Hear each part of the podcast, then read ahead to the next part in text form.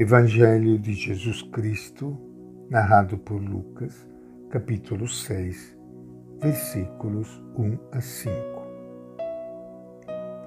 Num sábado, Jesus passava pelas plantações. Seus discípulos arrancavam espigas e as comiam, debulhando-as com as mãos.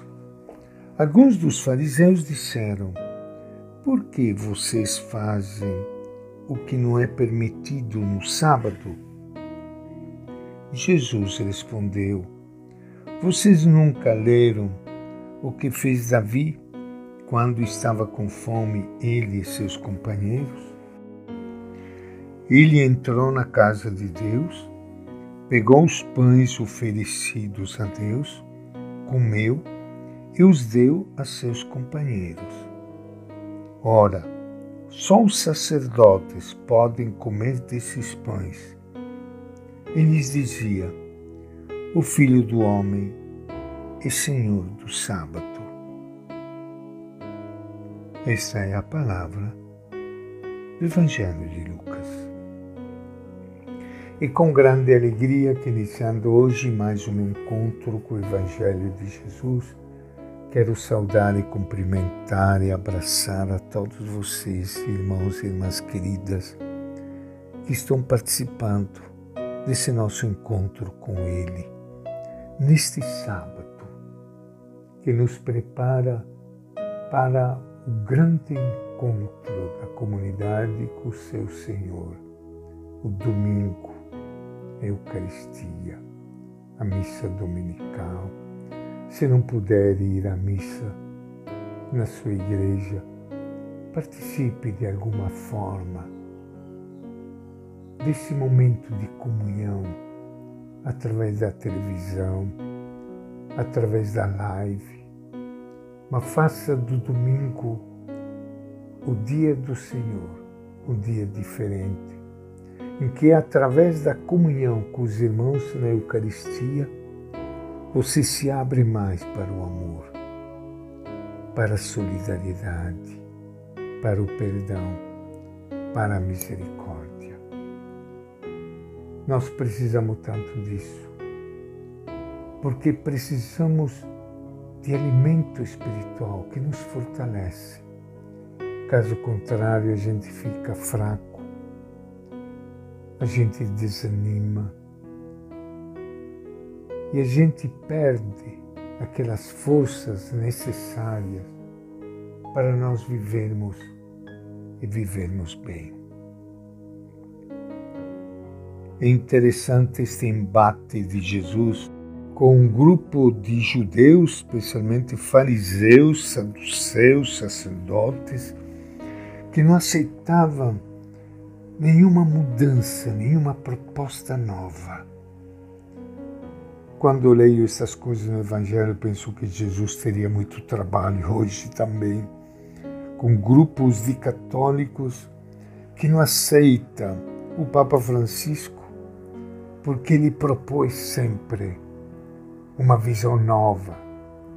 Ele, movido pelo Espírito Santo, ele quer que a vida seja vida, não uma peça de museu que se abre para a mudança do mundo, levando a boa notícia de Jesus a toda a humanidade. Nesse caso do Evangelho de Lucas, encontramos os discípulos de Jesus que colhem espigas e as comem.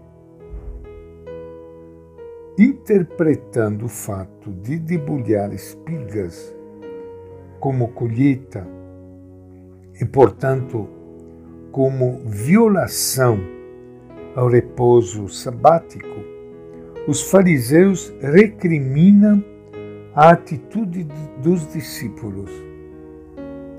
Apoiado em passagem da Escritura e citando o respeitado nome de Davi, Jesus enuncia um princípio decisivo em caso de necessidade, a manutenção da vida tem precedência sobre o respeito as proibições religiosas. Sem alimentar-se, não há ser humano, que é maior do que qualquer prescrição, pois o sábado foi feito por causa do homem, disse Jesus. Ao dizer que o Filho do Homem é Senhor do sábado, Jesus nos ensina que as instituições, estruturas, leis e costumes devem estar a serviço do ser humano. Podem ser abolidos e cair para segundo plano em qualquer circunstância em que uma necessidade urgente o exigir. A observância da lei do sábado era a maior instituição do judaísmo e para isso tinham sido criadas leis extremamente rígidas e pormenorizadas, que proibia qualquer atividade que se assemelhasse a um trabalho. Por exemplo, os especialistas interpretavam o gesto de debulhar espigas de trigo como colheita e, portanto, como violação do repouso sabático. Jesus responde à acusação dos adversários recorrendo a um exemplo tirado da Escritura. Fugindo do rei Saul, Davi e seus homens entraram no santuário e comeram até os pães oferecidos a Deus, que somente os sacerdotes podiam comer. Esse precedente, celebrado na própria Escritura, diz Jesus, mostra que a lei positiva está subordinada ao bem do ser humano e que a necessidade de sobreviver está acima de qualquer lei. É a segunda vez que Jesus se arroga um direito. O Filho do Homem, que tem poder para perdoar pecados, também é Senhor do sábado. E esta é a nossa reflexão de hoje do Evangelho de Lucas.